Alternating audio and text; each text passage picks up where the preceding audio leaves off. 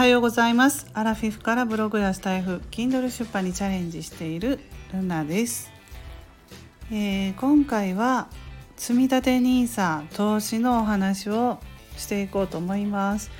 昨日ねあのブログの方でワードプレスのブログでね記事をアップしたんですけれども積立 NISA の結果報告として書きました。で書いた後にねちょっとテレビを見たらあの岸田総理が、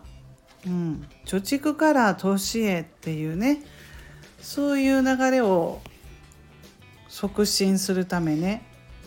NISA の抜本的な拡充などを求めたとかいうふうに、まあ、テレビで言っていたんですよね。貯蓄から投資へでまあ NISA を進めているということですね国民にね積み立て NISA を。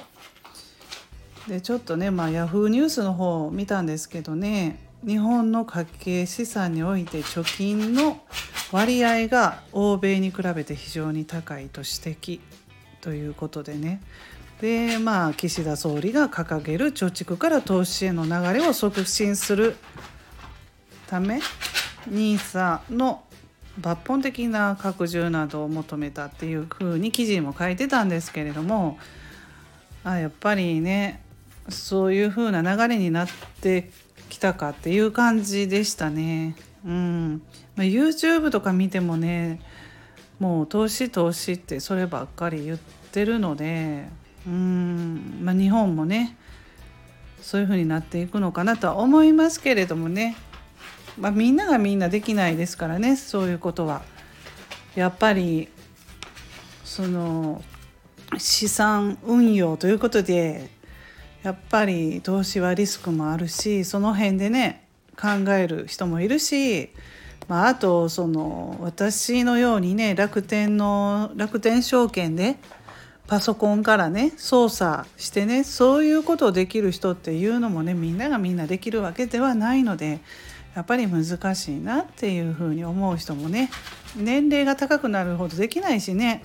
そういうこともあったりするのでどうなのかなっていうのもありますけれども、まあ、昨日ねブログの記事をアップして6月6日現在の結果報告ということで書いていますのでまたねリンク概要欄の方に貼ってますので是非見てください。うん、本当にこんな感じで増えてるんだっていうことが分かるように画像をちゃんとつけてますので。まあ、約ねプラス8万円ぐらい増えてます。うんえー、積立 NISA 投資で8万円増えています。5月の20日にも記事をアップしましたけれどもその時は約3その時から比べるとね約3万円ぐらい上がっていますけれどもね。またそれも上がったり下がったり投資はしますのでね。うん。その辺を理解した上でやっていくといいのかなと思いますけれどもね。まあ、あとはですねやり始めるのはまあできましたね。私はできましたけれどもじゃあ今度その20年しかねできないんですよ積立 NISA ね。うん、20年がまあ非課税なんで、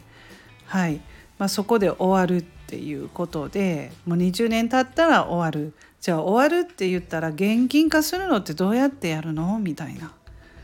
そこですよね。そこまで考えてる人もちょっとね少ないかもしれないから。うんまあ私もその現金化するのはどうやってやるのかっていうことをちょっともう一回ねしっかりと楽天証券の方にも問い合わせして聞こうかなと思っていますし、まあ、あとですね自分が自分がねその生きていたらいいですけれどもね20年元気で生きるように頑張りますけれどもじゃなかったらちょっと家族の誰かにね言っておかないとダメですよね。お母さん投資してるよっていうことをじゃなかったら誰もわからなかったら引き出しができないからそのままお金がもったいないというか誰もその受け取らなくて終わってしまうようなことにならないように私はあの娘に言っています。お母さん投資してますって お母さん投資してますとは言わない敬語では話さないけど、えっと、お母さん投資してるからね楽天証券でこれこれっていうことを言ってます。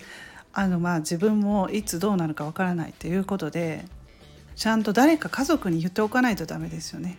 まあ、これは投資に限らずですけれども貯蓄なんかもやっぱりあの暗証番号とかありますよねクレジットカードの。うん、そういうのがわからないともし万が一その当人がね銀行口座名義の当人がどうにかなっちゃったらすごい凍結とかね難しいんですよ。うん、本当に身近で聞いてますのでね私。だからそれもねちゃんと娘にね言ってます。まああのこれが、えー、暗証番号これっていうふうにね、まあ、書いたりして置いとけばいいんですけれども。うん。でまあいくつか